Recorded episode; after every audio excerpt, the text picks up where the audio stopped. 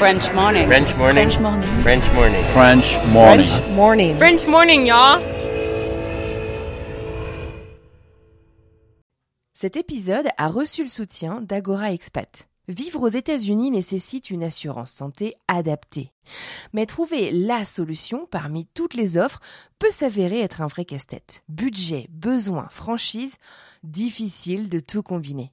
Ne perdez plus votre temps, Agora Expat sélectionne et compare pour vous les meilleures solutions d'assurance santé. Offre personnalisée, accompagnement sur mesure, devis et conseils gratuits, Agora Expat est le courtier référent de la communauté francophone expatriée aux États-Unis. Retrouvez plus d'informations sur agoraexpat.com. Et maintenant, place à l'épisode. Et donc il y a eu énormément de stress la première année. On arrive en même temps que plein de familles d'expatriés qui avaient justement euh, les écoles payées, euh, euh, le logement payé, la voiture. Euh, donc eux, c'était San Diego, c'est magnifique, euh, c'est génial, j'adore cette ville. Nous, ça a été extrêmement dur la première année.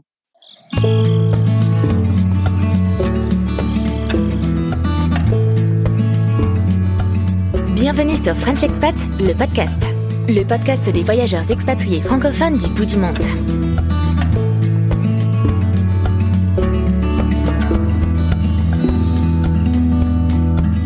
Bonjour à toutes et à tous et bienvenue dans ce nouvel épisode de French Expat, le podcast saison 2. Moi c'est Anne Fleur, la créatrice du podcast et je suis très heureuse de vous retrouver pour cette nouvelle rencontre.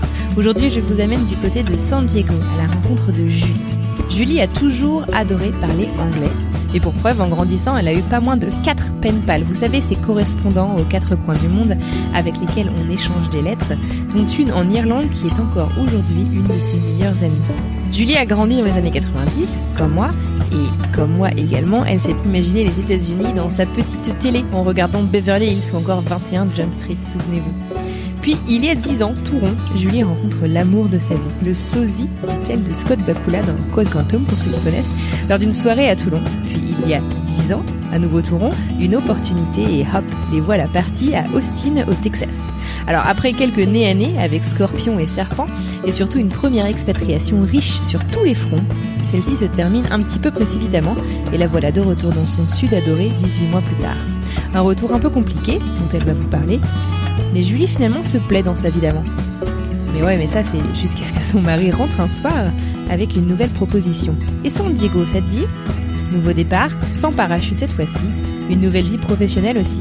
Julie nous raconte sans filtre son burn-out et comment elle est parvenue à se réinventer professionnellement en créant notamment San Diego C'est dont elle va nous parler dans cet épisode. Un épisode riche en enseignements qui va vous faire voyager toujours au soleil. Alors je vous souhaite une très belle rencontre avec Julie. Bonne écoute.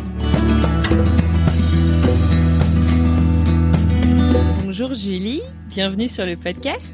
Bonjour à tous et merci beaucoup Anne-Fleur de me recevoir, c'est gentil. Avec grand plaisir. Euh, alors, d'où est-ce que tu nous parles ce soir? Alors ce soir, je vous parle de San Diego, euh, dans le sud de la Californie. Hmm. Euh, ouais, c'est quand même une destination sympathique. Ouais, sympa, c'est clair, ça fait rêver. Fais-moi un petit peu rêver là. Donc euh, on, on enregistre, euh, il fait pas encore euh, très très beau euh, partout. Euh, c'est quoi les températures à San Diego en ce moment? Euh, je viens de me baigner aujourd'hui. C'est pas vrai. Il fait chaud. Euh, c'est plutôt euh, tempéré toute l'année, donc ça c'est vraiment agréable. On n'a pas de moustiques. Euh, je viens du sud de la France, on a quand même euh, une invasion de moustiques tigrés et c'est insupportable quand j'essaie de rentrer l'été voir la famille. Donc vraiment, c'est le climat, climat vraiment Parfait, parfait. Ouais. C'est pour ça que c'est d'ailleurs la finest city pour les Américains. Ouais. Parce que contrairement à la Floride où il y a les hurricanes, enfin les, les tempêtes, euh, l'humidité, nous vraiment c'est un climat mais euh, absolument formidable. Enfin c'est la Californie, hein, oui. Génial. Bon, écoute, on va on va revenir un peu en détail euh, sur tout ça. Avant de, de commencer, est-ce que tu pourrais euh, donc te présenter? Est-ce que tu pourrais me dire quel âge tu as? Euh, Avec qui est-ce que tu t'es expatrié D'où est-ce que tu viens en France? Donc tu nous as dit un petit peu euh, du sud de la France. Peut-être que tu peux donner plus de détails et ce que tu fais dans la vie. D'accord, bon alors très bien.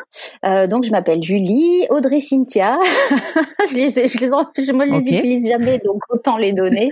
C'est parti. Euh, je viens du sud de la France, donc de Sanary-sur-Mer, qui est une toute petite ville de 15 000 habitants Ah, ouais. environ, euh, entre Marseille et Toulon. Je sais pas si tu connais. J'ai euh, une de mes meilleures amies qui habite à Saint-Cyr, pas très loin. Ah bah oui. Voilà, donc c'est c'est vraiment très très joli. Euh, le petit port, euh, il y a des petits pointus euh, avec des des jeux de joutes. Il y a des rues piétonnes, des plages absolument sublimes avec de l'eau bleu ciel. on a vu sur le, de la ville sur les les îles des Ambiers, les îles de Paul Ricard. Donc c'est c'est vraiment une ville très très sympathique. Sympa. Ouais. ouais Donc j'ai passé mon, je suis née là-bas. Enfin j'ai passé mon enfance. Après je suis partie faire euh, mes études collège-lycée euh, dans un lycée privé dans une ville à côté. c'est là où j'ai rencontré d'ailleurs mes meilleures amies, les marraines de mes enfants. Et puis, et puis après, je, je suis partie faire mes études en Bretagne. Donc, j'étais bonne en, j'ai passé le bac S, spécialité mathématiques à l'époque. donc, c'était le tout début et euh, je savais mhm. pas trop trop quoi faire euh, de ma vie et donc étant bonne en maths, je suis partie dans l'informatique. Mais où ça en Bretagne? Euh, bah alors j'ai fait euh, une partie de mes études à Rennes, c'est son Sévigné exactement. D'accord. Ok. à l'école supérieure d'application des transmissions. Et puis mhm. après j'ai fait du boulot sur Toulon, donc développeuse d'applications. donc je programmais des logiciels de ressources humaines. Donc c'était vraiment chouette. Et puis mmh là, euh, 20 janvier 2000, 29 janvier 2000, pardon, j'ai rencontré euh, mon mari, enfin celui qui avait ah. mon mari. Ouais, coup de foudre, euh, vraiment euh, love at first sight, hein, comme on dit. Comment vous êtes rencontrés? Euh, donc c'était une soirée bleu marine. Euh, c'est une soirée des officiers de marine. Euh, et donc j'étais invitée. J'avais une belle robe noire. Et lui, il était, il faisait son service militaire. Donc il vendait des tickets de tombola. Donc euh, l'histoire dit que c'est lui. A priori, il m'aurait vu avant. Et bon, moi je l'avais pas vu. euh, son copain François donc euh, m'a offert euh, justement m'a proposé des tickets de tombola. Donc j'ai acheté. voilà, j'en ai acheté. Alors je suis absolument pas jeu d'argent, moi pas du tout. Et puis bah, la soirée aidante, voilà, c'était sympathique, ma table, voilà. Et puis tout d'un coup, on se met à danser. Donc c'était plutôt bande de jeunes avec majorité de garçons quand même. Et euh, là, François se pousse et c'est vraiment très drôle parce qu'effectivement, je devais être sous substance d'alcool ce soir-là, mais François se pousse ah. et là, ça fait comme un aura et je vois mon mari, enfin, Jean-François, voilà. Euh, et, je le vois et là, je me dis, avec lui, ce sera différent. Donc ah ouais, tu, tu, te, tu te penses direct quoi, tu le sais. Je, je me suis pas dit il est trop beau ou euh, waouh quel mec canon ou j'en sais rien. Je l'ai regardé, je me suis dit avec lui ce sera différent. C'est dingue. Ouais, et donc par contre, euh, je lui envoyais plein de signaux comme quoi je l'aimais bien et lui, il voyait rien du tout. et ce soir-là, à chaque fois je rigole, je me dis, euh, euh ce 29 janvier 2000, j'ai gagné, euh, j'ai gagné un homme et, un, et aussi un service à whisky en cristal. j'ai gagné aussi un, un, jeu à la tombola. Ah, donc le ticket gagnant. Le ticket gagnant et la soirée se terminée.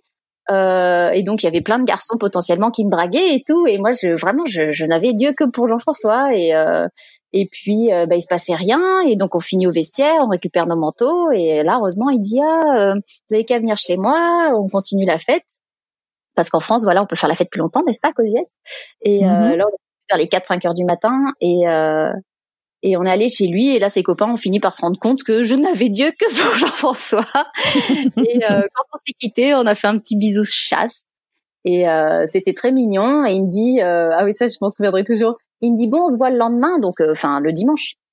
Et je lui dis oui, mais pas trop tôt. Donc il me sort deux heures de l'après-midi, je crois. Je lui dis non, mais là on était 6-7 heures euh, du matin, je pense. Hein. Ah, je lui dis non, c'est pas possible. Ah Alors euh, moi je lui dis 4 heures. Bon, on finit d'accord sur 5, sur 15 heures. Et donc voilà, bon, je suppose je me couche et je me réveille le matin et là j'appelle ma sœur, mes amis, j'appelle tout le monde. Je dis vous vous savez jamais avec qui je suis sortie avec le sosie de Scott Bakula dans Code Quantum. Ah mais oui, il lui ressemblait vachement. et donc j'étais comme une dingue et tout. Et, euh, et ce jour-là, je me dis, euh, euh, enfin, je, me dis, il faut, il faut absolument pas que j'arrive pile à 15 heures. J'ai tendance à être à l'heure quand même. Je, je suis quelqu'un de ponctuel. Et là, je me dis non, non, il faut absolument que j'arrive en retard. Il faut que je fasse patienter. donc, j'arrive, euh, j'arrive, je tourne, et je finis par me garer quand même, genre vers 5 ou 10. Euh, et là, pas de Jean-François. Ah, je me dis non, c'est pas possible. Et là, je l'attends, je l'attends. Et là, je me suis dit non, mais le, ah rêve bleu, c'est merveilleux, mais, mais oh, merde. c'était une erreur, c'est pas possible. Et, euh, et, en fait, il arrive dans, dans sa petite voiture là, et, euh, et il avait cherché désespérément un fleuriste pour m'offrir une rose, mais c'était dimanche. Et dimanche euh, dans les années 2000, en France. Ouais, en mhm. France, euh, voilà. Donc ça avait pas marché. Il avait fini avec une rose du Trop jardin. mignon. Ouais, non, c'était c'était vraiment le conte de fées. Enfin, vraiment, euh, vraiment, je-. Je j'ai vraiment de la chance. euh, j'ai eu une belle belle rencontre, on va dire. D'accord, donc c'est donc avec lui que tu t'expatries. Pour finir juste ta présentation, avant qu'on rentre dans le vif du sujet de toute ton expatriation, euh, est-ce que tu peux juste me dire euh, qu'est-ce que tu fais dans la vie et quel âge t'as, mais si t'as pas envie de me dire l'âge, pas de Ah problème. bah si si si. Euh, donc je viens de fêter mes 40 ans en août dernier. Génial, félicitations. Ouais, merci. Donc on a fait une super fête, c'était génial. On était tous déguisés. Je leur avais dit à mes copains soyez la star. Donc tout le monde était déguisé en star de cinéma. C'était vraiment, enfin en star de cinéma. Il y avait, il y avait de tout. Hein. Il y avait, euh, je sais pas, il y avait Mhm. euh, Thelma et Louise. euh, Il y avait, euh, moi j'étais en, en flash dance.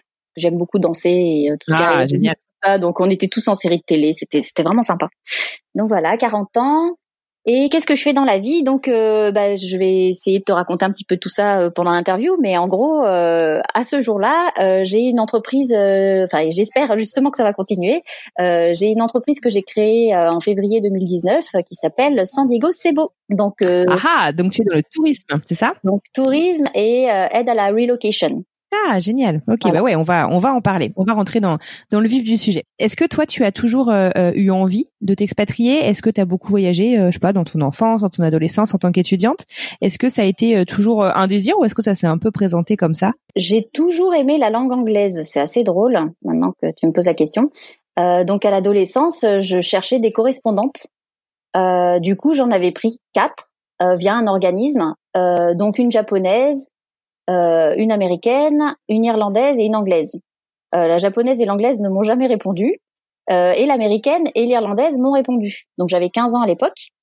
Et euh, donc l'américaine était euh, mormon de Salt Lake City. Enfin quand je dis mormon parce qu'elle était très mignonne, mais à 15 ans, moi j'écoutais euh, Nirvana, Guns N' Roses et elle m'envoyait des cassettes. Mhm. On avait les fameuses cassettes à l'époque. Elle m'envoyait des chants religieux et tout. Donc c'était un petit peu difficile Ah ouais. de, de créer une relation euh, parce qu'on n'avait pas du tout les mêmes goûts. Par contre, mon amie Ouais. Lucinda, euh, qui est de Clonmel euh, dans le Tipperary, euh, ça fait 25 ans qu'on est amis. Donc l'Irlande est un pays où j'aurais vraiment aimé vivre. euh, J'y suis allée euh, cinq fois. Donc euh, D'accord. bien Ah ouais, un peu de voilà de ta sœur notamment euh, parce que Dublin je connais énormément bien.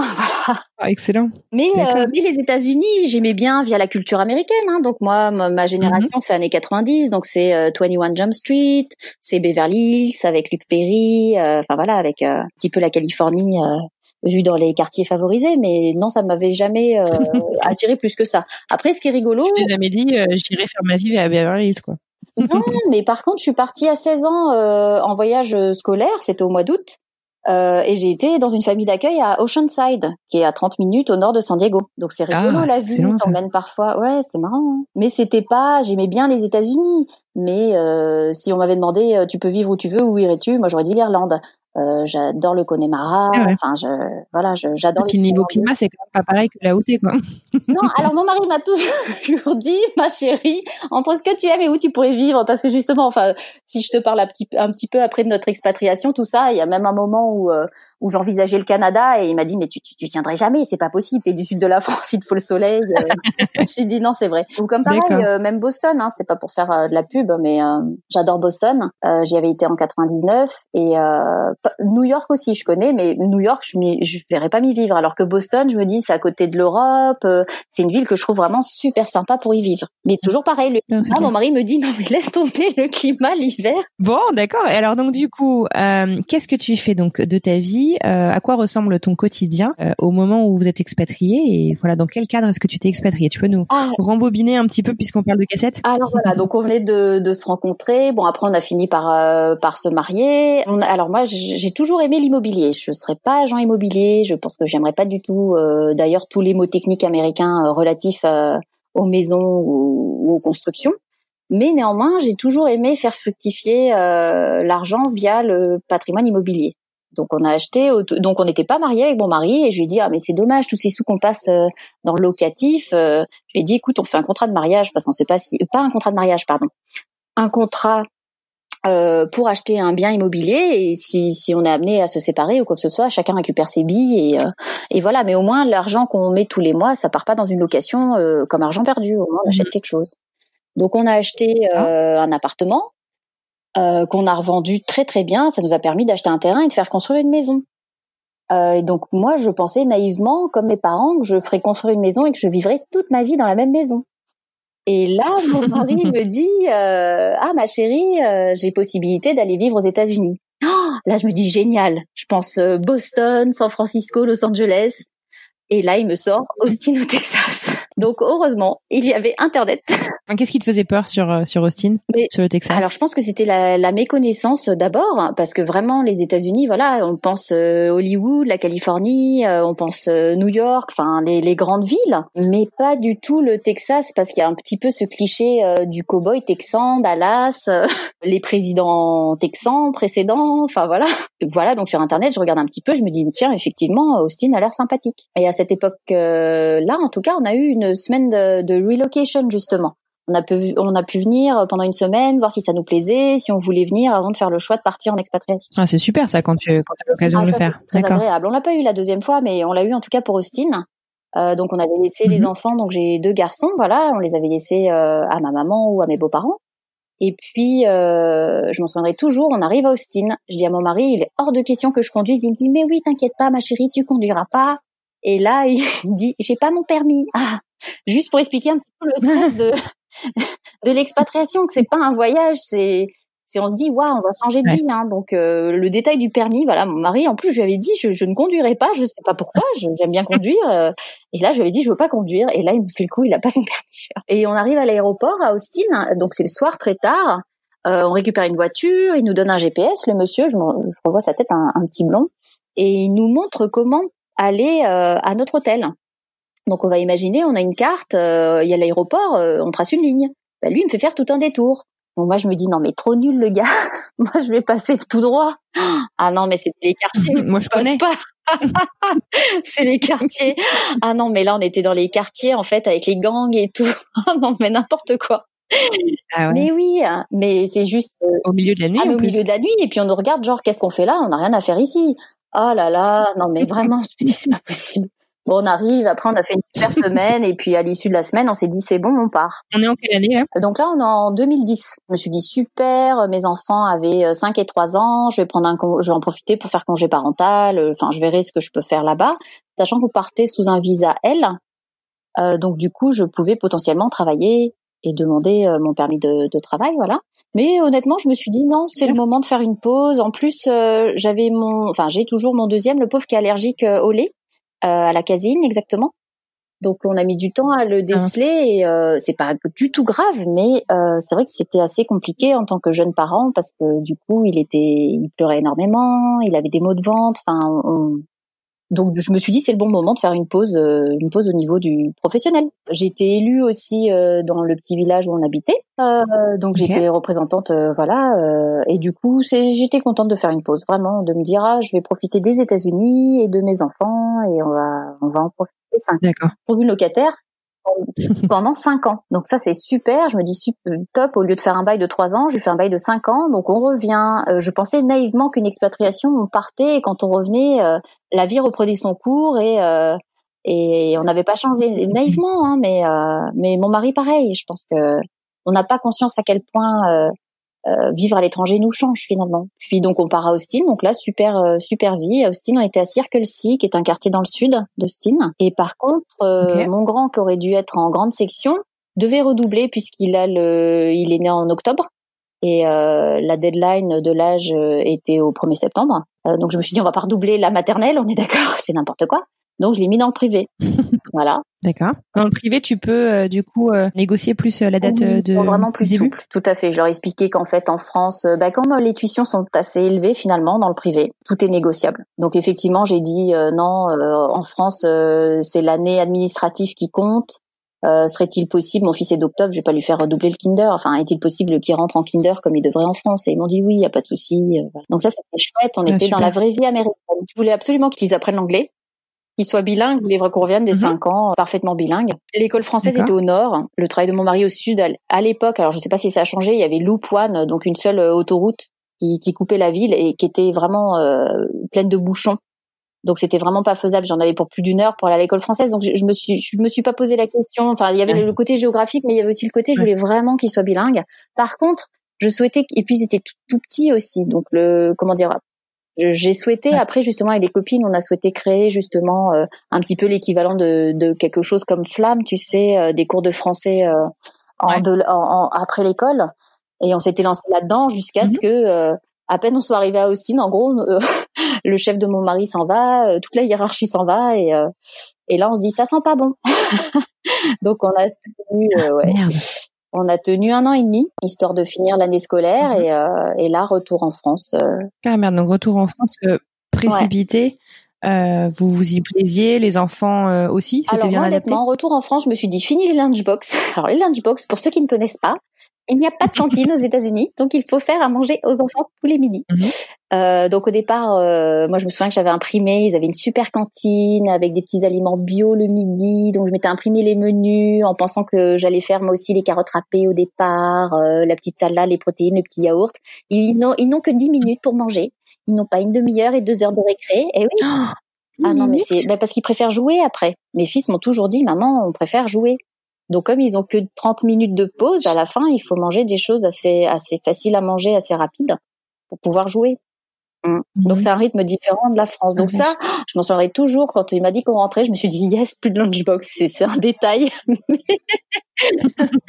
et puis c'était un petit peu le Far West aussi, euh, le Texas, euh, il y a quand même des des scorpions, on avait des serpents, Enfin, c'est une vie différente euh, de la France où on n'a pas ce, ce, genre de d'animal dans, dans nos jardins, par exemple, ou très rarement, où les gens de la campagne. Ouais, effectivement. D'ailleurs, c'est un truc que tu nous disais en préparant cet épisode. On ne sort jamais, jamais pieds ah nus au Texas. Tu veux me raconter euh, cette année Oui, c'est vrai. Ah non, mais alors là, c'était Welcome in Texas. Non, alors on a été relogé euh, en appartement euh, D'ailleurs, la première chose que je me suis acheté, je me suis dit, je suis aux États-Unis, je m'achète un KitchenAid. Euh, je mets tous mes sous de côté, euh, donc je l'ai toujours. Il fonctionne très très bien. Je, je suis ravie de mon KitchenAid.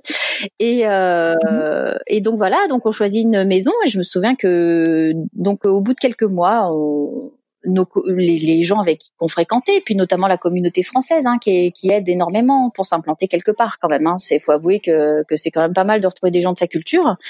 Euh, nous disait ah les belts. Alors les belts c'est ceux qu'on a vus sur la campagne finalement, parce qu'Austin est quand même assez rural. Hein, euh, même si le centre-ville est dynamique, après on est vite fait avec des, des, des lots, des ranchs euh, assez phénoménales. Donc, mais les belts, tu veux dire que ça veut dire que c'est quoi? Ça veut dire que c'est des quartiers, c'est des maisons, ça veut dire quoi En fait, c'est ceux qu'on vu sur euh, la camp, qu'on une, pas de vis-à-vis. Mais le problème des belts, ça veut dire qu'il y a la, la vie, la, la, vie sauvage aussi. Et donc tous ceux qui avaient des belts avaient notamment des scorpions dans leur maison. Donc moi je me suis dit, il en est hors de question. Moi j'habite en zone urbaine, je veux des voisins autour, je m'en fiche, je préfère voir la maison du voisin, euh, je veux un backyard fermé, je, je veux pas d'animaux sauvages chez moi donc, euh, donc on, on, habitait voilà dans un quartier sympa. Et le premier jour, on, on déménage et on avait une maison à étage. Et donc, euh, je mets un petit dessin animé pour que les enfants regardent et que je puisse être tranquille. Et euh, parce que la réalité, c'est que mon mari était tout de suite au boulot. Enfin, donc voilà, donc j'étais toute seule. Donc les enfants, je les mets devant un petit un petit dessin animé. Moi, je suis à l'étage en train de déballer mes cartons. Et tout d'un coup, je sens le cramer. Ah mais je me dis mais qu'est-ce qui se passe? Donc je descends en urgence en bas et là, je vois des, je, vois, je, de la fumée dans la cuisine. Hein. C'est les cuisines américaines ouvertes. Vite, je cours et je vois des flammes dans le grille-pain qu'on venait d'acheter. Costco qui était blanc, je m'en souviens. Donc, euh, j'ai le réflexe, je prends les, les cartons de pizza du midi qui étaient dans, dans le grille-pain et je les mets tout de suite sur l'eau pour arrêter l'accident. Et là, il y a mon fils mignon qui arrive à côté qui me dit euh, barbecue, maman, barbecue. Ah parce qu'effectivement au Texas on fait beaucoup de barbecue. Oh là là, non mais j'ai donc évité la catastrophe, tout va bien. Et je sors pieds nus parce que donc il y a de la moquette de partout. Donc euh, moi j'étais dans la chambre euh, en train de déballer mes cartons, donc je, je sors pieds nus, euh, enlever ces cartons qui euh, qui étaient mouillés donc et qui sentaient la fumée. Et je les mets dans la poubelle. Et là, au niveau de mon pied, mais vraiment à genre 20 cm, un serpent ah, énorme, énorme. Il faisait genre 1m50 tout fin, vert. Oh Oh, ah non, mais je pousse un hurlement. Il a eu aussi peur que moi. En fait, il est parti. Et là, je crois que j'ai plus eu peur finalement du serpent de cette histoire que du carton dans le grille-pain. oui, je comprends. Et euh, donc pendant un an et demi, à chaque fois, j'ouvrais la moustiquaire et je tapais des pieds avant qu'on aille dans le jardin pour faire résonner, parce qu'a priori les serpents n'aiment pas quand ça résonne, ils partent, parce qu'ils sont pas, ils attaqueraient pas, mais euh, oh là là, non mais. Euh, Non, mais voilà. Donc c'est la wildlife. Ah l'horreur. Oui, donc j'étais la pro des serpents après. Alors il y a le euh, black and yellow qui le fait l'eau, donc cela super dangereux. Et puis les autres c'est euh, black and white, euh, non red and black, it's my friend Jack. Ah ouais, d'accord. Il n'y a rien de oui, mais pour savoir lesquels oui, oui, sont sympas. T'as pas le temps de regarder le serpent. le serpent, il vient, tu t'en fiches. T'as pas le temps de te dire, attends, le rouge, il est à côté du jaune, est-ce que c'est noir à côté du jaune Il est gentil ou pas gentil celui-là? Ah non, non, non, non, non. Non, non, non. Mais, euh, mais les gens étaient très gentils là-bas. Vraiment, les à Austin, on a nos voisins, on est toujours en contact. Une famille vraiment, vraiment adorable. Quelque chose qui m'a marqué aussi, c'était assez rigolo. Au Texas, euh, enfin que ce soit en France ou en Californie, on va dire salut, comment ça va, euh, comment tu t'appelles, qu'est-ce que tu fais dans la vie. Euh, au Texas, enfin à Austin en tout cas, dans, et pourtant j'étais dans un milieu varié. On était peu de Français, hein, pour le coup. je connaissais cinq familles françaises seulement, et qu'on voyait, enfin on était plutôt en milieu américain. Mais à chaque fois, je rencontrais des nouvelles personnes, donc plutôt américains. Euh, la première question, c'était salut, tu vas dans quelle église? Il y avait vraiment ce sens religieux en fait. À quelle église tu appartiens Mhm. Voilà, ça m'a marqué. Du fait, euh, on appelle ça euh, la Bible Belt, hein, c'est ça dans, le, le, sud des États-Unis, euh, qui est quand même très très religieuse, très croyante. Bah, c'est quelque chose 13% des gens vont à l'église, mais effectivement, c'est vraiment quelque chose qui revient tout le temps. Enfin, dès qu'on rencontre quelqu'un, vraiment dans les premières minutes, ça finit au fait à quelle église t'appartiens, mmh. où est-ce que tu vas, etc. Et c'est vrai que en tant que Français, c'est pas des choses. on, on parle pas de ces choses-là. Non, non, non ou pas au début. Enfin voilà. Bon, intéressant, super. Donc alors du coup, le retour en France, euh, raconte-moi un petit peu comment oh. ça se passe. Comment tu fais du coup, puisque ta locataire, elle est censée être chez toi pour ça Ah oui, donc euh, bah, donc je la préviens dès que je peux. Je lui dis coucou, au fait, on revient. Est-ce que je peux récupérer ma maison? Et euh, là, elle me dit bah coucou, j'ai un bail, donc il en est hors de question. ah là, je non, c'est pas vrai. Et donc on revient, on est. Elle a raison. En même temps. Oui, elle a raison, tout à fait. On est logé dans un dans un Pierre et Vacances. Euh, donc là, c'était un petit peu dur quand même parce que alors je veux bien Pierre et Vacances sur la Côte d'Azur, donc on était à Mort-de-Lieu, mais en gros c'était euh, 10 mètres carrés. On ouvrait la porte, on était direct dans la cuisine sur les valises et il y avait les lits superposés des enfants. Donc là, on se dit ah ouais, un logement sympa de vacances, mais pas pour Ouais, ben, on est resté deux ou trois mois là-dedans. Hein. Ah, on se dit euh, ok, on est ravi qu'on soit rentré. Mon mari récupérait son travail puisqu'il est expatrié, donc tout va bien. Moi, je suis fonctionnaire. Euh, donc euh, pareil, j'ai dit coucou, je reviens. Est-ce que donc euh, légalement, il faut qu'il me propose il y a une disponibilité pour suivre le conjoint. Donc en fait, il me proposait mon poste était pourvu, donc j'étais responsable d'un système d'information géographique. Ils avaient chez quelqu'un mhm. d'autre à la place, mais mais en tout cas, ils étaient censés me donner le même salaire et avec des postes équivalents. Donc on revenait quand même assez correctement. Enfin, je veux dire, mais c'est clair, c'est clair. posé la question, je me suis dit, on serait entrepreneur, euh, on aurait perdu chacun notre emploi, on revient, on peut même pas récupérer notre maison. Donc du coup, on payait des impôts parce que c'était considéré aux yeux de l'État comme une résidence secondaire. Et oui. Ah ouais. ouais. c'est dur. Euh, et puis pareil, nous, on avait nos jobs, donc on a pu financièrement se payer un logement, donc louer une maison qui était bien en deçà de notre maison qu'on avait fait construire. Hein. On avait fait plein de choses nous-mêmes. Mais, mais si on était dans le cadre où euh, parce que j'ai même vu donc j'ai des amis avocats et, euh, j'en ai un euh, bon lui qui est plutôt dans le dans le droit privé mais qui m'a mis en contact avec un ami à l'immobilier dans l'immobilier. Je me souviens l'avoir appelé ce monsieur-là en lui disant la même chose en lui disant imaginez mon mari n'a plus d'emploi je n'en ai plus non plus et on paye des impôts pour une résidence secondaire qu'on ne peut pas avoir. Il y a quand même un dysfonctionnement dans la loi nous, c'est pas notre cas puisqu'on travaille. Donc, on va pouvoir se reloger. mais comment ces mhm. personnes-là? Et il m'a dit, mais finissent dans des mobilhomes. Et là, je trouve que pour le coup, la loi, ouais, non, là, pour le coup, euh, je me dis, c'est bien de protéger les locataires, c'est évident, mais dans le cadre de perte d'emploi, euh, un peu hard que les gens doivent payer une résidence, euh, enfin des impôts sur une résidence secondaire qu'ils ne peuvent pas habiter, quoi, voilà. Donc bref, donc on a loué une maison et en fait, il y a eu des tempêtes. Elle était à côté d'une d'une rivière et euh, mon fils, euh, mon deuxième, donc Thomas, je l'appelle le mentaliste, il pleure dans la nuit, chose qui ne lui arrive jamais. Donc là, maintenant, on est en 2011. Il devait donc, il avait quatre ans et il pleuvait énormément. Et on a l'habitude dans le sud de la France de tempête. Et, euh, et là, j'ouvre la fenêtre et il y avait de l'eau, donc la maison était surélevée, mais on avait de l'eau jusque jusqu'au palier. Donc là, on imagine ce qu'on voit à la télé où ils disent montez sur le toit. Et euh, du coup, je réveille mon mari. Enfin, quand je réalise tout ça, l'ampleur, je réveille mon mari et je me dis mais comment monter sur le toit quoi? J'ai pas une échelle non plus dans la maison et dehors c'est tout simplement. Donc il y avait de l'eau, les voitures étaient étaient recouvertes d'eau. C'était apocalyptique. là, on se dit on réveille les enfants, qu'est-ce qu'on fait tout ça? Et donc heureusement, ça s'est arrêté au niveau. Donc on a eu de l'eau euh, juste au niveau, euh, enfin des pieds donc c'est sûr que ça abîme euh, certaines choses, mais c'est ok. Par contre, on avait un garage qui était à hauteur du sol justement, et comme il y a eu de l'eau jusqu'à un mètre, un mètre vingt, enfin vraiment les voitures étaient recouvertes. Hein. Et puis c'est pas de l'eau propre, parce que c'est une rivière, donc euh, les voitures, par Ouais. exemple, à nettoyer, mais c'était de la boue. Enfin, c'était, il y avait des bêtes dedans, c'était ignoble. Et là, mon mari m'a dit, ouais, c'est fini, moi, la France, y en a marre, je m'en vais. Alors que moi, j'avais repris ma vie au boulot finalement. Euh, Je m'étais laissé un mois tranquille, euh, histoire que le- de remettre les enfants à l'école et tout, enfin pour que tout se passe bien pour eux. J'ai toujours fait en fonction que, enfin pour qu'ils évitent d'avoir du stress, parce que nous on en avait déjà et je me disais c'est pas la peine de, de leur transmettre. Et donc euh, Mhm. j'avais repris le boulot. Moi j'étais j'étais contente finalement de retrouver euh, ma vie professionnelle, des collègues.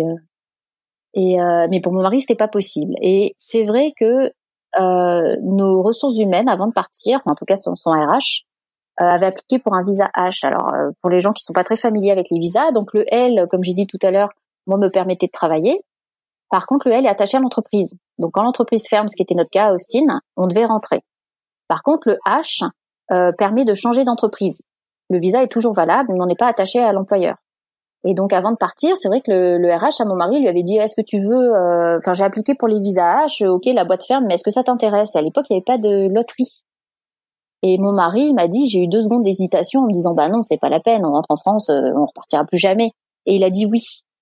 Et ça vraiment si euh, les gens pouvaient se souvenir Ah. toujours prendre, euh, on sait jamais même une formation, un certificat si on se dit ah euh, euh, ça me servira pas, bah peut-être ça servira plus tard. Toujours toujours prendre, toujours euh, réfléchir et, euh, et prendre euh, les validations, les certifications si on peut, parce que ça peut servir, on sait jamais. Ok. Bon. Et donc effectivement, de France, en fait, on avait déjà un visa. Ah ouais. Et ça, ça change la donne pour chercher du boulot parce que Donc il a cherché du boulot du coup euh, directement quoi. Il a pas cherché une boîte française. Il a pas cherché à changer en France pour se faire envoyer euh, à l'étranger. Là il a cherché. euh, ok. On cherche euh, cherche une région des US qui nous intéresse et puis on essaie d'y aller quoi. euh, je pense pas qu'il cherchait par région, je pense qu'il cherchait plus par emploi qui lui plaisait. Vous étiez pas mis d'accord sur un coin en particulier? Non, parce que c'est là que je lui ai sorti le Canada, justement. Je lui ai dit, mais même le Canada, si tu veux. Et il m'a dit, mais tu supporteras jamais, ma chérie. mais je lui ai dit, mais ils sont tellement gentils, les Ah, donc Canadiens. il protégeait quand même. Et euh, même la Belgique, je pense que, enfin, quelque part, j'étais contente d'avoir retrouvé ma vie professionnelle qui me manquait. Mais d'un autre côté, et pourtant j'étais active à Austin, donc j'avais créé aussi un groupe. Alors il y avait le- l'école pour les enfants là qu'on avait qu'on commençait à mettre en place, puis je suis partie avant que avant que les copines le, le mettent en place. Mais à l'école, euh, donc mes enfants étaient dans une école privée catholique. euh, j'avais lancé euh, PALS, donc c'était euh, Promoting Active Lif- Lifestyle, euh, parce qu'on était dans une école où il y avait énormément de gens avec des problèmes de poids, et du coup euh, on essayait de mettre Mhm. en place tout ce qui était sport, healthy eating, etc. Et euh, donc je suis jamais restée, j'ai toujours fait du volontariat. Enfin, je suis jamais restée in- inactive non plus. Ouais. Voilà. Euh. Donc on en revient. Donc mon mari cherche du boulot. Ça lui a pris neuf mois les entretiens, comme un accouchement. Euh, Ah ouais. ouais, quand même. le temps de faire le tour de tout le monde. Et moi je lui disais ah tu vas voir, euh, tu vas aller à, à San Diego au moins une semaine, le temps qu'il te voit en vrai et tout.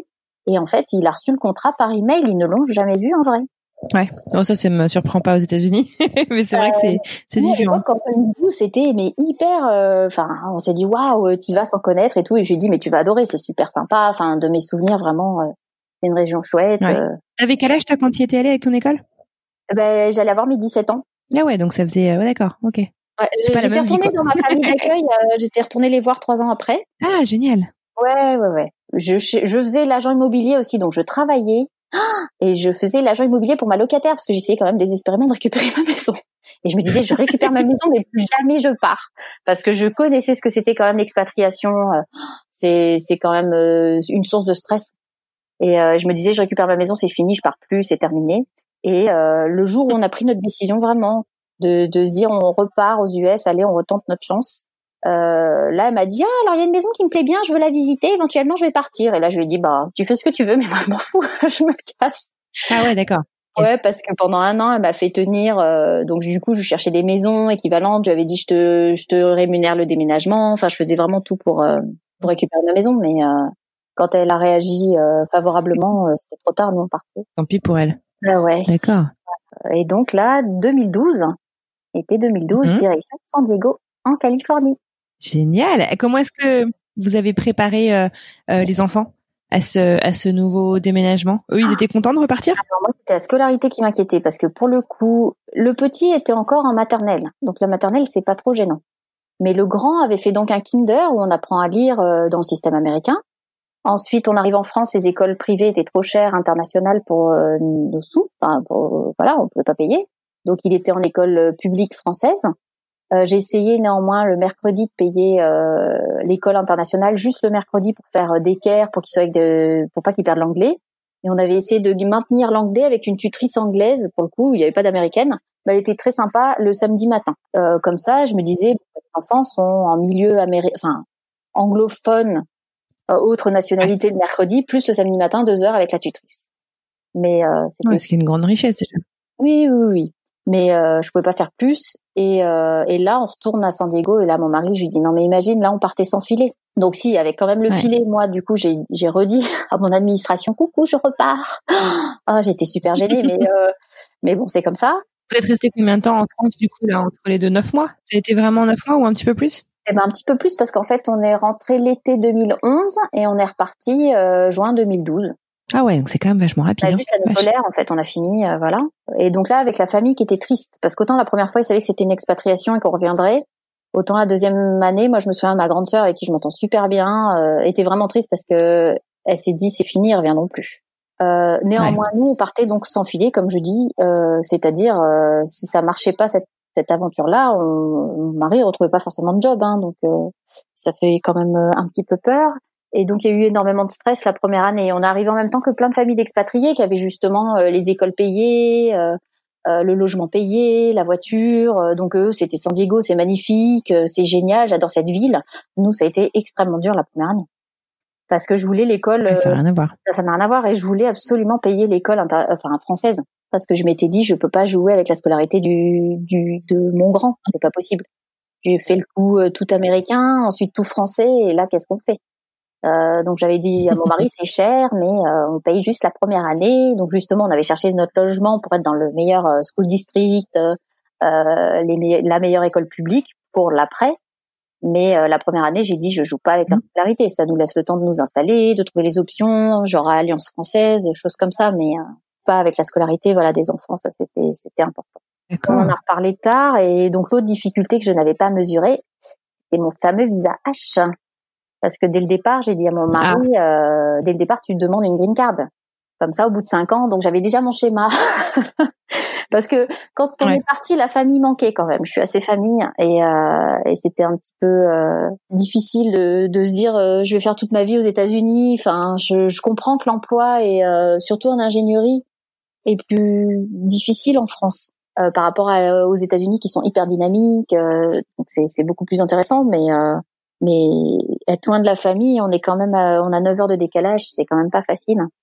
Ouais. Et euh, là, pour le clair. coup, le visa H, euh, donc euh, effectivement, mon mari tout de suite, euh, c'était une clause dans le contrat, c'était de sponsoriser pour la green card, mais euh, ça n'a pas forcément fonctionné comme on voulait parce qu'il y a eu des audits. Il y avait beaucoup de fraude à l'époque, donc euh, pas forcément donc pour des grosses compagnies comme celle pour laquelle travaillait mon mari, mais euh, pour des petites compagnies. Et du coup, euh, il y avait des audits, et donc des audits, c'est en fait le, le gouvernement qui dit je vais vérifier si vous êtes vraiment à ce poste, euh, si c'est pas un emploi fictif. Et en fait, notre dossier a été bloqué pour Ah ouais. deux ans de plus. Donc entre le temps de, de déposer les dossiers, etc., euh, au fur et à mesure, je voyais mon mon permis de travail parce que voilà, là maintenant les règles ont changé depuis 2015, mais euh, en 2012, euh, il fallait absolument une green card pour que je puisse avoir un contrat de travail. Avec un H4, je ne pouvais pas. Maintenant, quand la green card est en cours, ils ont changé. Depuis, on peut faire les papiers pour travailler.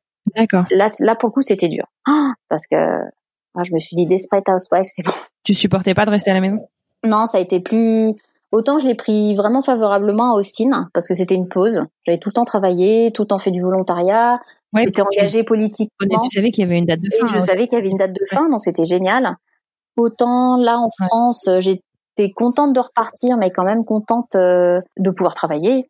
Et là, se retrouver aux États-Unis, euh, on en a reparlé plus tard. Et mon mari m'a dit, euh, parfois il rentrait en voiture, il attendait dans la voiture, et il me disait, elle va me tomber dessus quoi, à la fin de la journée, parce que honnêtement, j'avais l'impression de faire le ménage, euh, euh, enfin voilà, le goûter. euh, Enfin, je, non, c'était c'était difficile. euh. Donc il a fallu se recréer, voilà. Tintin. Tintin.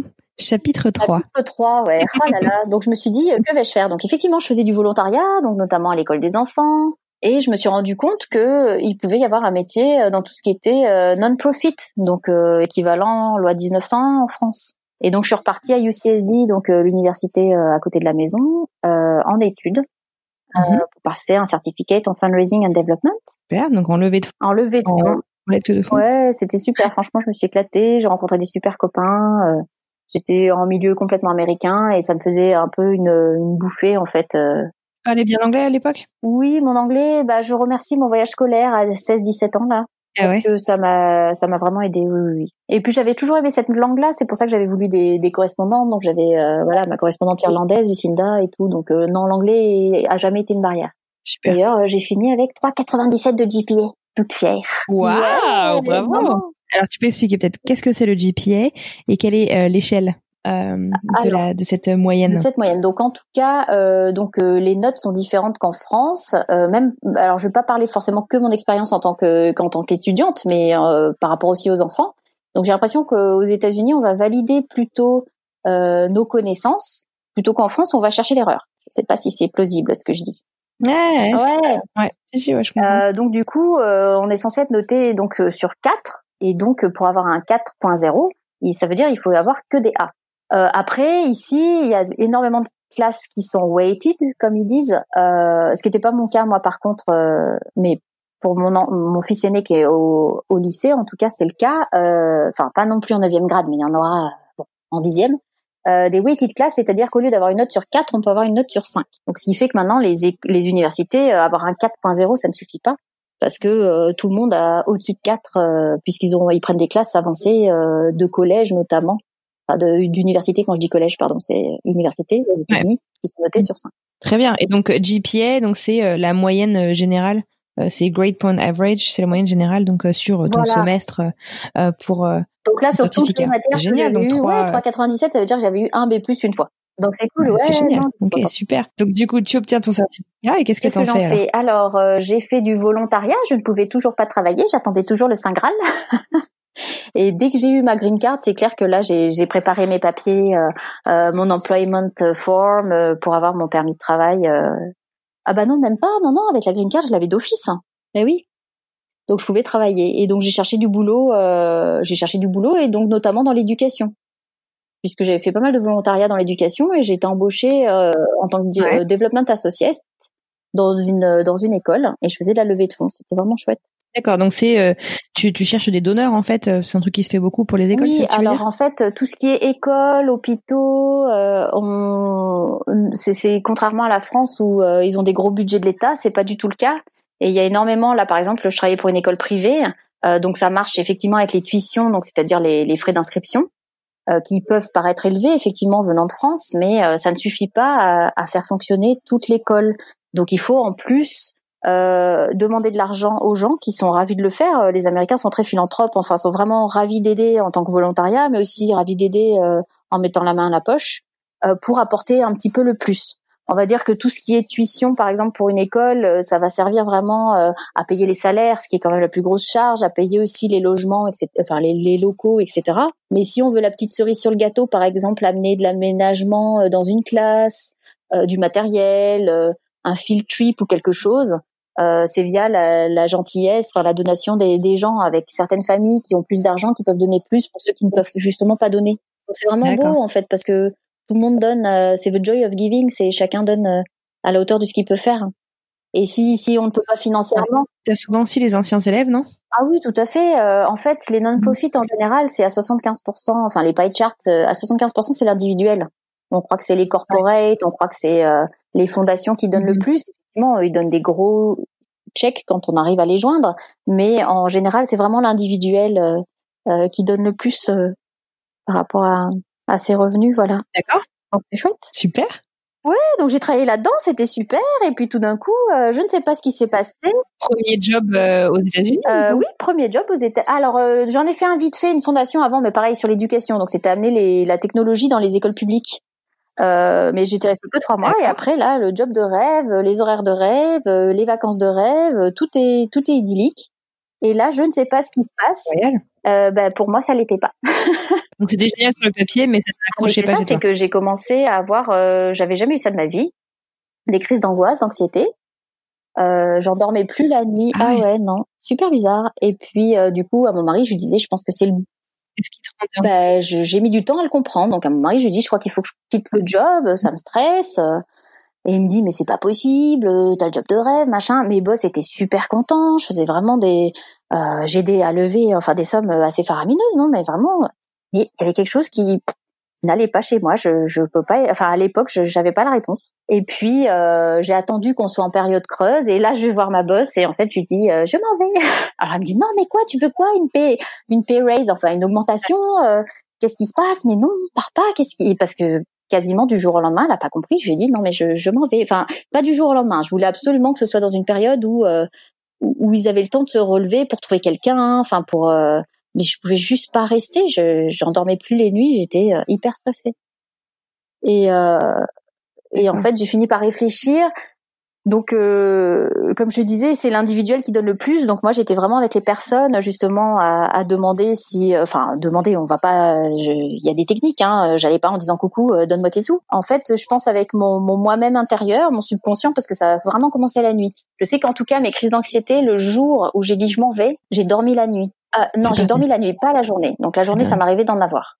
Mais j'ai dormi la nuit. Et ça, dormir, c'était top parce hein que je dormais depuis euh, deux, trois mois. Et jamais de ma vie, pourtant en informatique, je me souviens avoir eu des projets, mais tellement compliqués, euh, des choses qui étaient stressantes. Bon, mais j'ai jamais eu de crise d'angoisse, jamais de ma vie. Et puis j'arrivais à les mettre dans une boîte de côté, je m'endormais et je me réveillais le matin, je, je me disais ah ça y est, j'ai la solution. Enfin, il euh, n'y a pas mort d'homme. Euh.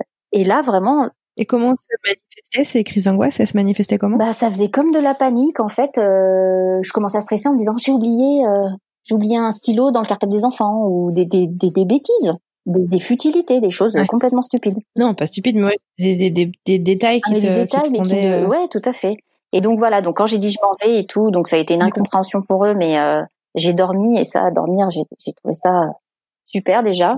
Et j'en avais toujours la journée, je comprenais pas. Oh là là. Et donc mhm. j'ai contacté euh, un des meilleurs amis de mon mari, ça lui est arrivé. Bon, lui, c'était pour une raison différente. Euh, c'était euh, lors de son divorce, où il allait en panique parce que j'avais aussi l'impression, ça me prenait dans le dans le cœur. Et euh, mon papa est mort quand j'avais 20 ans d'une crise cardiaque. je suis née avec un souffle au cœur et donc j'avais, je, je, je, pensais moi aussi que j'allais, j'avais le cœur allait lâcher en fait. Ouais. Et du coup, je l'ai contacté, euh, Igor, et puis je lui dis mais Igor, parce que deux trois fois, donc lui en phase de divorce, il s'était retrouvé euh, aux urgences en France, et en fait on lui avait dit mais monsieur tout va bien. Et, euh, et donc c'est vrai que parce que j'avais un petit peu honte en fait euh, de parler justement de mes crises d'angoisse. Enfin, je, il y avait aucune raison sur papier que j'ai ça quoi. Je, je sais pas d'où ça venait. Et puis en en discutant, euh, donc il m'expliquait que lui, il avait mis du temps à comprendre aussi et que finalement c'était euh, que justement il fallait qu'il se sépare de, de, sa femme en fait. Le jour où il s'est séparé, finalement c'est ça s'est complètement arrêté. Et donc moi je lui ai dit bon bah moi je pense ah, que c'est mon boulot et tout. Et il m'a donné un petit poème euh, qui était vraiment mignon avec des phrases à prendre pour pour s'aimer en fait soi-même tel qu'on est et pas chercher à être quelqu'un d'autre ou pas chercher à être plus performant ou pas chercher à et euh, faut prendre chaque paragraphe euh, un par un et euh, essayer de méditer un petit peu dessus et du coup euh, du coup ça allait mieux. Donc ça je le remercie énormément. Et en fait j'ai compris moi ce qui me gênait du coup dans ce métier-là parce que j'ai retenté aussi dans une autre organisation et j'avais l'impression que je perdais de l'authenticité en fait quand je voyais les gens. Parce que je savais derrière il y avait du profiling donc je savais derrière qui était la personne à quel potentiel elle pouvait donner, où elle habitait, euh, qu'est-ce qu'elle faisait. Euh, et du coup, j'avais plus l'impression de parler euh, genuinely, comme on dit, enfin de sans arrière-pensée. J'avais l'impression derrière de, de manipuler en fait les gens. Tu te reconnaissais pas là-dedans, quoi Non, pas du tout. C'est triste, hein Parce qu'après j'en ai donc du coup ma boss que j'adorais, hein.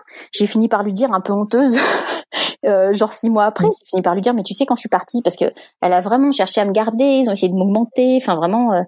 Et, euh, et donc je, je, sortais des, des excuses, comment dire, euh, qui étaient pas crédibles, comment dire, euh, des excuses euh, qui étaient ok sur papier. Non, non, j'ai envie de changer de voix, euh, j'ai envie de, mais je sais pas dire, j'ai des crises d'angoisse et je dors plus la nuit, quoi. Parce que il y a un côté psychique, enfin je sais pas, il y a un côté où on se dit les gens vont penser que je suis que je suis tarée. et en fait, je lui ai expliqué après et, euh, et je lui dis, mais t'as pas l'impression quand même parfois dans ce qu'on fait euh, que qu'il y a une partie euh, manipulation et, euh, et non, elle, elle est ok, ça l'a jamais gênée. Pour elle, c'est pas le cas. Mais en même temps, heureusement, puisqu'il faut il faut qu'il y ait des gens qui arrivent à le faire. Donc, ah, mais on n'est pas tous pareils. Et... Oui, oui. Alors du coup, comment est-ce que tu arrives à te remettre debout et à te à te à te réaccrocher un peu dans le présent et, et à te retourner vers, vers le futur?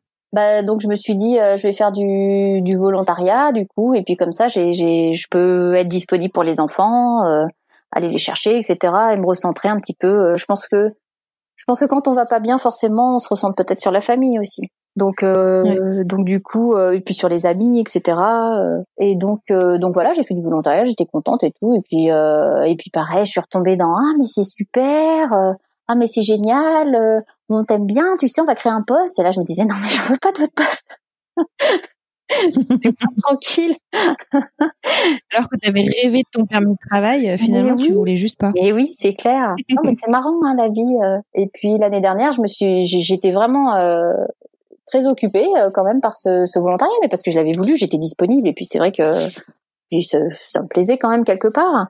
Et là, je me suis dit non, stop, il faut, que je fasse quelque chose pour moi et que je me lance et euh, à l'ego, on y va. Et je me suis lancée. Du coup, je, je me suis dit tiens, et si je faisais quelque chose pour euh, parce qu'à chaque fois on me demande quand même, euh, j'aime bien aider les gens. Donc on me demande des conseils, euh, que ce soit sur l'organisation, sur comment gérer gérer son temps, comment j'aime bien les nouveaux, les nouvelles familles qui venaient, leur expliquer où aller faire leurs courses, les mettre en relation avec d'autres personnes. C'est vraiment quelque chose que je fais naturellement. Donc je me suis dit, mais si je crée une entreprise euh, de, relocation en fait, et puis euh, et puis avec une petite partie touristique. Parce que j'avais essayé notamment, euh, j'avais une collègue qui quittait son poste à la chambre de commerce en relocation. Euh, j'avais une, autre une autre amie qui était au board qui m'avait dit est-ce que tu veux venir travailler pour nous, etc. Et euh, bon à l'époque je, je, réfléchissais, mais je m'étais dit pourquoi pas récupérer ce poste-là. Et puis finalement, je me suis dit non, ça a plus de sens si euh, si je fais ma boîte à moi et travailler avec mes horaires, ma gestion du temps, ma manière de le voir à moi. C'est ainsi qu'est né San Diego, c'est beau. Génial. Ok, donc euh, redorer un peu le blason de San Diego vis-à-vis des Français qui qui connaissent pas euh, forcément, enfin les Français en tout cas qui sont restés en France quoi, euh, qui connaissent pas forcément San Diego en, en, Californie. On parle beaucoup de Los Angeles et de San Francisco par exemple, mais aussi finalement proposer un service euh, auquel tu aurais pu avoir accès euh, quand tu es arrivé à San Diego quoi. Oui, voilà. Bah, parce que j'avais vécu deux, deux relocations, donc une extraordinaire à Austin. Je, je remercie Jill mm-hmm. vraiment euh, qui nous avait bien expliqué comment faire nos, nos papiers de social security, comment passer notre test de permis de conduire, etc. Et puis donc était à mm-hmm. l'écoute finalement. Et quand je suis arrivée à San Diego, on a eu quelqu'un pour la relocation et c'était une catastrophe absolue. C'est-à-dire qu'elle avait sa vision de quel quartier il fallait qu'on habite parce que mon mari était ingénieur et que c'est là-bas que tous les ingénieurs sont. Et en fait, je lui disais mais non. Ah ouais, d'accord, mais sans vraiment écouter euh, ce que vous cherchiez et ce que vous voulez faire. Enfin, tes quartiers sont très beaux, mais c'est pas du tout ce que je veux. Moi, je veux quelque chose un peu plus route, avec du caractère, des vieilles maisons typiques, euh, qui fassent peut-être plus peur euh, mhm. en termes, c'est pas aseptisé, mais au moins chaque maison est différente. Et autant les maisons qui se ressemblent à Austin, première expatriation, c'était quelque chose vraiment qui me rassurait, j'étais très contente. Autant à San Diego, c'était fini. À San Diego, je voulais quelque chose vraiment qui avait une âme, du caractère, un, quartier typique. Et c'est vrai que San Diego est une très, enfin une très jolie ville et très sympa. Chaque quartier a vraiment sa propre entité. Euh, donc c'est vraiment chouette. Il y a le quartier, quartier hipster, euh, où il y a des jeunes euh, avec des bah, avec des animaux de compagnie généralement avec des chiens euh, plutôt pas d'enfants donc ça sort bien c'est sympa. Euh, il y a des quartiers c'est plus plus âgé enfin mais du coup ça ressemble plus à l'européenne très propre enfin c'est chaque quartier il y a le quartier des surfeurs donc c'est une ambiance complètement différente. C'est vraiment vraiment sympa comme ville à vivre voilà. Et, et donc j'avais enfin lancé la partie relocation donc relocation je peux en parler rapidement ou? Vas-y. Ah oui, donc voilà, donc euh, relocation, c'est vraiment aider les gens euh, qui s'expatrient et qui viennent s'installer euh, sur San Diego. voilà, donc de, comme je disais, la logistique de départ, tout ce qu'il y a à faire en amont, de trois mois avant d'arriver aux États-Unis, enfin principalement là à San Diego, et puis faire ses papiers obligatoires. trouver le logement, les écoles, les assurances, parce que le médical ici coûte très cher. Enfin, même, même vous aussi, en Massachusetts. Hein, donc euh, il y a des choses vraiment différentes entre euh, entre la France et, euh, et les États-Unis. Et donc c'est vrai que ma force du coup c'est c'est vraiment rendre l'aventure humaine quelque part. Bah, c'est c'est c'est un énorme atout d'arriver quelque part et d'avoir finalement quelqu'un qui t'attend. En fait, d'une certaine manière, si l'immigration, si quelqu'un s'est occupé de l'immigration, avoir une bonne relocation, c'est avoir quelqu'un qui est de la ville, qui est là depuis longtemps et qui est un peu euh, ton ami en fait, euh, qui, qui t'attend et qui va te montrer euh, comment ça se passe en fait. Qu'est-ce qui, quelles sont les, les, les, particularités vraiment très propres à cette ville qui vont être relevant pour ta famille en fait, pour ton quotidien et, et qui va t'aider du coup à prendre les bonnes décisions pour t'installer et que ton installation soit aussi simple euh, que possible. Oui, tout à fait. Euh, euh, chaque chaque euh, là je vois dans dans les familles qui viennent s'installer, on pourrait dire bon bah une famille quatre enfants, enfin deux enfants, c'est c'est toujours la même schématique, mais pas du tout parce que chaque famille vient avec ses besoins, chaque projet est unique. Est-ce que c'est pour une durée déterminée, indéterminée Qu'est-ce qui est pris en charge par l'entreprise ou pas Qu'est-ce qu'ils aiment faire Est-ce qu'ils sont plus nature ou au contraire ils sont rassurés justement euh, d'être dans des gated communities, donc des, des, des comment dire, des, des quartiers euh, fermés. C'est vraiment, voilà, je pense être à l'écoute. Je me souviens avoir lu quelque part, c'était, je crois, la, la, Caisse des Français d'étrangers avec Source Expat Communication. Dans 90% des cas, en fait, le conjoint accompagneur est une femme. Donc c'est vrai que dans l'expatriation, l'homme arrive, il a son job et globalement une semaine ou deux après, tout de suite il enchaîne, enfin tout de suite il est au travail. Donc il faut que le, le conjoint suiveur euh, soit apte à faire toutes les démarches à côté. Donc il y a déjà la problématique de la langue. Il y en a certains qui ne parlent pas très bien l'anglais. Euh, on trouve énormément d'informations sur Internet, mais ça ne change pas que euh, d'avoir quelqu'un à ses côtés, c'est un atout, euh, un atout vraiment considérable. Même, même rien que d'avoir confiance en fait euh, euh, en quelqu'un qui va pouvoir te donner des informations fiables parce que bon euh, mhm. ne serait-ce que l'immigration enfin tout en fait les règles changent tous les six mois donc c'est eh euh, c'est important d'avoir quelqu'un qui ouais, qui est sur place c'est super et alors du coup comment est-ce que ça marche cette cette nouvelle vie d'entrepreneur? Comment ça se passe? Eh ben, euh, ça, ça, marche bien. Donc euh, la partie relocation, j'arrivais pas trop à la marketer en me disant mais comment je vais pouvoir vraiment euh, démarcher des clients, etc. Euh, et j'ai rajouté dès le départ ma tagline en fait, c'est San Diego c'est beau, c'est travel, relocate or live in San Diego. Donc je l'ai en français aussi. Enfin voilà, donc voyager. Et j'ai rajouté cette partie du coup pour tout ce qui est marketing, réseaux sociaux, touristiques où je donne plein de petites infos euh, sur des choses à faire sur San Diego, mais qui est aussi un vrai service en lui-même que j'ai vraiment développé l'année dernière, euh, bah, avant d'être euh, live, on va dire, avant de vraiment euh, démarcher les clients. Et euh, donc je propose des tours. donc ça, ça fonctionnait très très bien avant le coronavirus. Des tours, des tours historiques de 90 minutes sur Gazlamp, okay. qui est notre centre-ville. Ah ouais. Mhm. Et sur Balboa Park.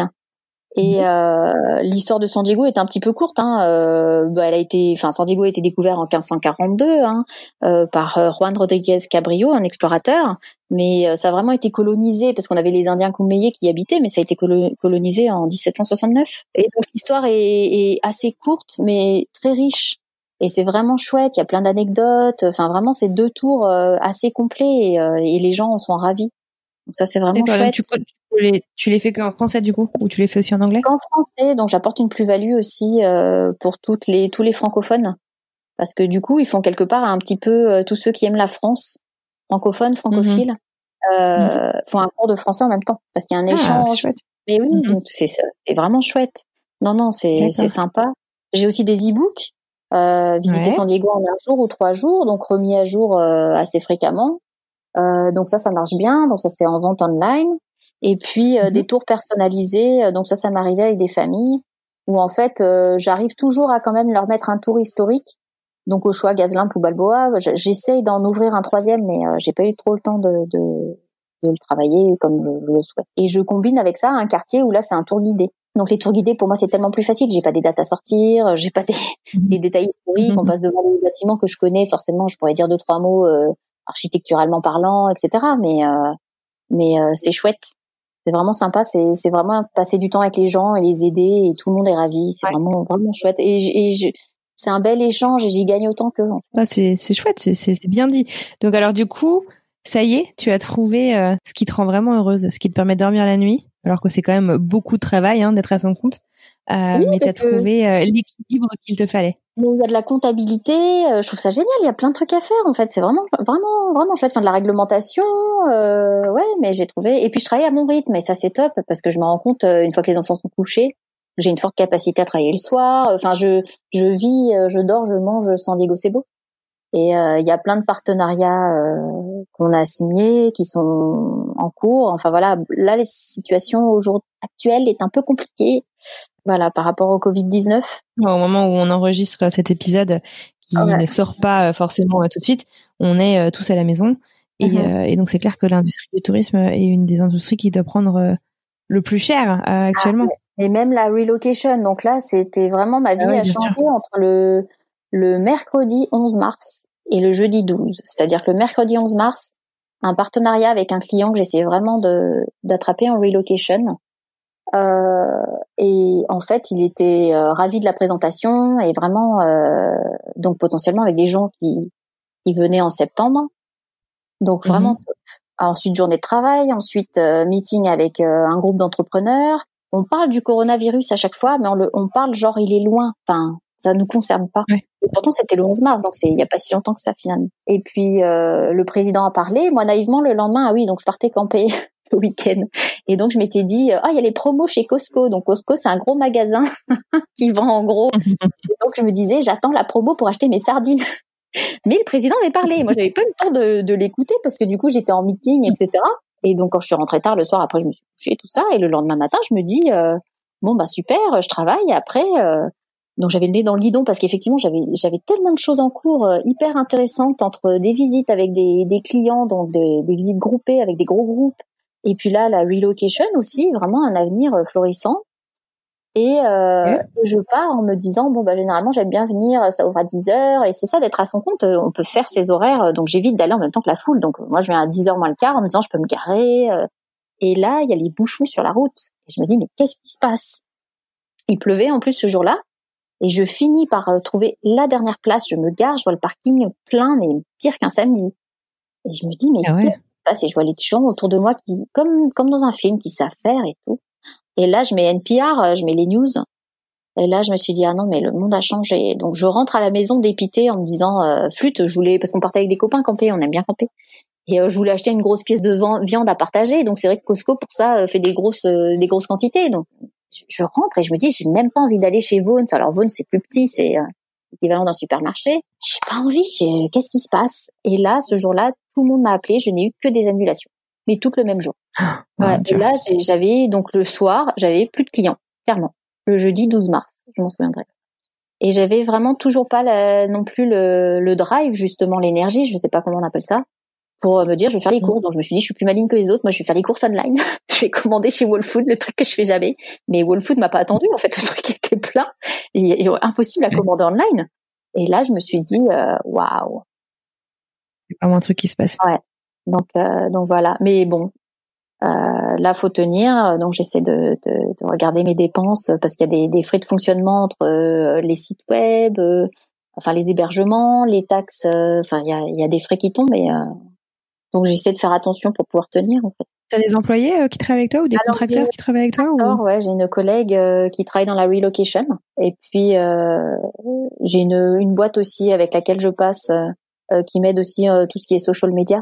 Donc je garde la main sur tout ce qui est mhm. écriture, euh, tout ce qui est texte, tout ça, et après eux ils mettent en page tout ce qui est story. Mais écoute, en tout cas, on te souhaite, enfin on se souhaite à tous hein, que que ça se termine euh, rapidement et et dans le moins de douleur possible, si je puis dire. Santé, mais, euh, passe bien, voilà. Après, on s'en sortira. Mais en tout cas, c'est vrai qu'on on pense bien aux entrepreneurs quand même parce que les les petits business, c'est vrai que c'est c'est pas facile voilà, c'est c'est pas facile, c'est pas facile pour le moral parce que comme tu le dis, euh, moi aussi quand j'étais entrepreneur, euh, c'est on respire euh, notre business jour et nuit quoi. On pense on pense qu'à ça, on fait que ça et et c'est vrai que du coup c'est un peu comme bah voilà ton troisième enfant quoi. Ah mais c'est ça. Donc, quand j'ai dit je, je rêvais d'avoir un j'en parlais souvent de dire ah je ferais peut-être un troisième à 40 ans.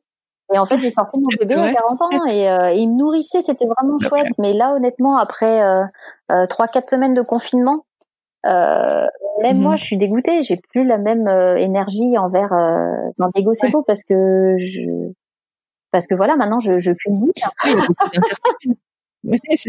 et, euh, ça. et on essaie surtout de, de faire pour le mieux avec nos avec nos enfants qui restent quand même malgré tout ma priorité depuis le départ. Hein. Donc euh, donc c'est vrai que là le, le, timing était parfait. Je me disais ils sont adolescents.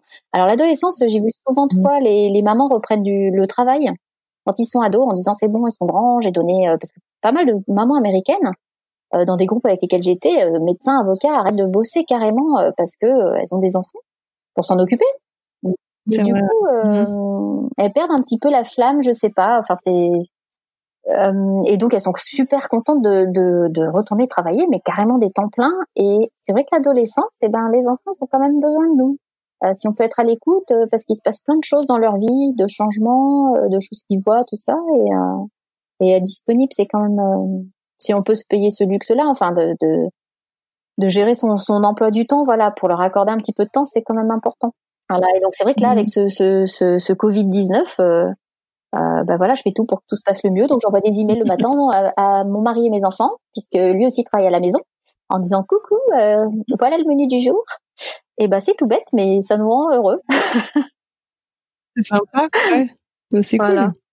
Donc super. Bon. En tout cas, on a une idée de ce qu'on peut te souhaiter pour la suite professionnellement, personnellement à toi et à ta famille. Qu'est-ce qu'on peut vous souhaiter pour le futur? Euh, beaucoup de santé, euh, pouvoir voir euh, les gens qu'on aime en France, hein, leur faire un coucou. Je ne sais pas dans quel, dans combien de mois, mais que tout se passe bien pour eux aussi. Et puis, et puis voilà, qu'on reprenne une vie plus ou moins normale. D'ailleurs, est-ce que vous vous voyez du coup faire votre vie aux États-Unis? Alors mon mari, c'est clair. lui, vraiment, on a eu cette discussion il y a quelques mois. Hein, J'ai réalisé qu'en fait, il ne rentrerait pas. Moi, je trouve que euh, bon, la famille me manque. Euh, ils vieillissent aussi, donc c'est pas facile. Donc on essaye euh, chaque été de mettre un petit peu. Alors euh, là, avec San Diego, c'est beau. Justement, je me disais bah cet été, je vais peut-être pas rentrer. On essaiera à Noël. Mais c'est vrai que nous, on est quand même loin hein, pour rentrer. Quand on rentre, on essaie de rentabiliser au moins 15 jours, 3 semaines le billet d'avion qui est cher et, euh, et le temps dans l'avion. Et donc euh, moi j'ai commencé par Sanary-sur-Mer, j'adore Sanary-sur-Mer. je me voyais vivre, enfin finir mes vieux jours à Sanary-sur-Mer. Et euh, en fait mon mari pas vraiment. Donc on verra, je ne sais pas en fait. C'est ça qui est rigolo, c'est que non, je sais pas. Donc plutôt vivre l'instant présent. après la réalité c'est que mes enfants sont, sont américains, enfin vont le devenir, ils sont nés en France, mais je pensais naïvement que l'aîné qui est arrivé vers 4-5 ans euh, ferait ses études en France et déjà dans le supérieur, il m'a dit mais maman jamais de la vie quoi, je veux faire mes études aux États-Unis. Donc euh, donc voilà, donc on sera vraisemblablement où sont nos enfants. Je te remercie infiniment d'avoir oh, pris le temps euh, de partager euh, toute ton histoire. On vous souhaite plein de bonheur pour la suite. On va profiter de toutes tes connaissances sur la ville de San Diego. Comme tu le sais, à la fin de chaque épisode, on demande à nos invités de partager avec nous trois endroits qui te semblent essentiels euh, à faire, euh, à voir à San Diego. Ça peut être euh, quelque chose à, visiter, comme ça peut être une expérience à vivre qui te semble voilà essentielle et authentique. Alors, est-ce que tu pourrais nous partager ça? Oui, très bien. Alors, c'est un petit peu une plage cachée que seuls les locaux connaissent. non, donc c'est mise Ouais, ah, Encinitas, c'est euh, c'est vraiment une plage. Euh, bon, alors il faut faut avoir le courage de descendre les marches en bois, mais euh, il y a des surfeurs et elle est hyper sauvage. C'est vraiment mais magnifique. Il y a des roseaux et c'est un petit havre de paix, vraiment chouette. Euh, après, j'aime bien manger. Alors, euh, j'emmène pas mes, mes touristes français. Euh, préfèrent plutôt manger dans des endroits typiquement américains où moi je ne vais pas forcément. Donc, niveau gustatif, j'ai pas forcément les, les mêmes goûts. En tout cas, enfin, je recherche pas la même chose que que les gens qui viennent visiter San Diego. Donc, est-ce que tu préfères que je te, je te parle d'endroits où on mange nous en tant que locaux ou des endroits oui, qui le San Diego de Julie. Alors le San Diego de Julie, bah, j'adore jeune et jolie. Euh, Jeune et jolie, c'est à Carlsbad et c'est un restaurant. Euh, oh, non mais tout est bon, c'est vraiment délicieux. Euh, euh, donc c'est vraiment à la française un petit peu des tout petits plats mais qui ont, un goût. On, voit les cuisiniers devant nous. Enfin c'est vraiment chouette. après plus abordable là Pacific Beach et puis ils en ont un autre aussi à Encinitas. c'est le Fish Shop. Oh, alors Fish Shop pour 10 dollars, enfin 5 dollars le tacos. On choisit le poisson qu'on aime bien. Donc c'est environ 5 dollars le tacos parce que c'est euh, le prix du, du, poisson au poids et c'est le prix du poisson du jour. Donc on voit les poissons frais étalés et on peut choisir euh, là pour le coup si on veut du thon, euh, du saumon et on choisit la sauce. C'est dans le tacos et là tout est frais, tout est haché, la petite salade et du coup c'est pas onéreux et c'est sympa à faire en famille parce que voilà. C'est vite cher quand même les restaurants aux États-Unis comparé à la France hein, quand même. Enfin en tout cas nous à San Diego. Euh, et puis euh, j'aime bien euh, en lieu aussi, j'aime bien le Queen Califia's Magical Garden. donc ça c'est ceux qui connaissent Niki Saint-Phal, l'artiste. Je sais pas si tu connais. Je ne connais pas, j'avoue. non, mais c'était. bah moi, je connaissais parce que il y avait une de une de ses œuvres au Negresco à Nice, et donc je travaillais à Mougins, donc donc voilà, je connaissais pas. donc elle fait tout ce qui est les nanas, les gros personnages avec de la mosaïque collée dessus. Donc forcément, euh, voilà, on en voit de partout. Et, euh, et pour le mhm. coup, elle était franco-américaine et elle a fini ses jours euh, à San Diego. Donc elle a légué à la ville plein de sublimes sculptures, euh, voire certaines où les enfants pouvaient monter dessus. Moi, ça me faisait halluciner. euh, et donc, euh, elle a participé. elle était extrêmement malade, mais elle a participé à la réalisation d'un jardin qui est ouvert les mardis et jeudis et qu'on peut visiter avec justement le personnage qui a donné le nom dans un des romans de la Californie telle qu'on la connaît actuellement, donc, Queen Califia, qui vient du calife. voilà. Donc là, j'en suis à combien? Ah ben, J'en suis à trois. Je pourrais en donner plus. C'est pas mal. Ouais, ça va. Bon. ouais, ouais, c'est super. Et puis, on sait de manière que si on veut encore plein euh, d'infos sur euh, San Diego. On peut aller euh, télécharger tes e-books sur son site, donc sandiegocebo.com. C'est ça? Oui, tout à fait. Et puis il y a plein d'informations gratuites, soit sur la page Facebook San Diego C'est Beau, soit sur la, soit sur Instagram, pareil. J'essaie toujours de mettre un petit article avec une photo jolie et un petit, une petite touche d'histoire ou une petite anecdote ou quelque chose. Très bien. Écoute Julie, je t'ai dit un immense merci d'avoir passé ce moment avec moi. Euh, c'est un épisode, je pense, qui est super intéressant et vraiment riche en enseignements pour tout le monde. Alors merci, je te souhaite euh, un bel été, je te souhaite du business malgré tout ce qui est en train de, se passer. et puis je te souhaite aussi de profiter de ces moments en famille qui finalement, comme tu disais, voilà, ça passe vite ces moments-là. Il faut aussi pouvoir bah, les saisir et peut-être voir aussi certaines choses comme des opportunités. Je te souhaite tout le meilleur. Encore merci. À très bientôt. Un grand grand merci euh, de m'avoir écouté jusqu'ici et puis euh, ben, merci à toi encore Anne-Fleur euh, pour cette interview. Au revoir.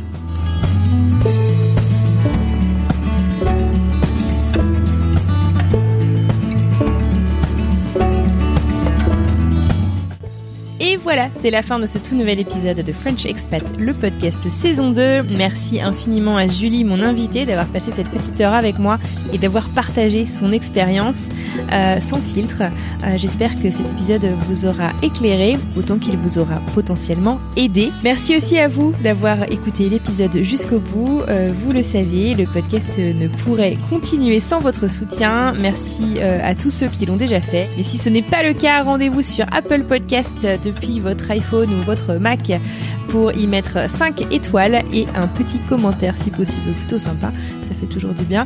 Et c'est vraiment le meilleur moyen de faire gagner en visibilité au podcast et donc d'aider de futurs aux anciens expats ou tout simplement fans de voyage qui pourraient être intéressés euh, voilà toutes ces belles histoires d'expatriation. Si vous voulez euh, venir euh, débattre, discuter en tout cas de l'épisode, retrouver la vignette de l'épisode sur notre compte Instagram, Facebook ou LinkedIn, on sera ravis d'en discuter avec vous.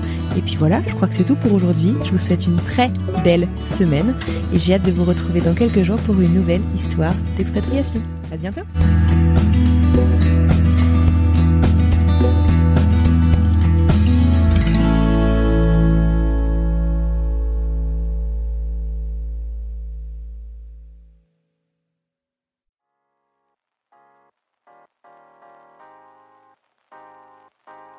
Vous venez d'écouter un podcast réalisé par moi-même, Anne-Fleur Andrely, mixé et habillé par Alice Krief et produit par French Morning. French Expat n'est pas le seul podcast de French Morning. Pour retrouver tous les podcasts du groupe, rendez-vous sur frenchmorning.com slash podcast. À bientôt!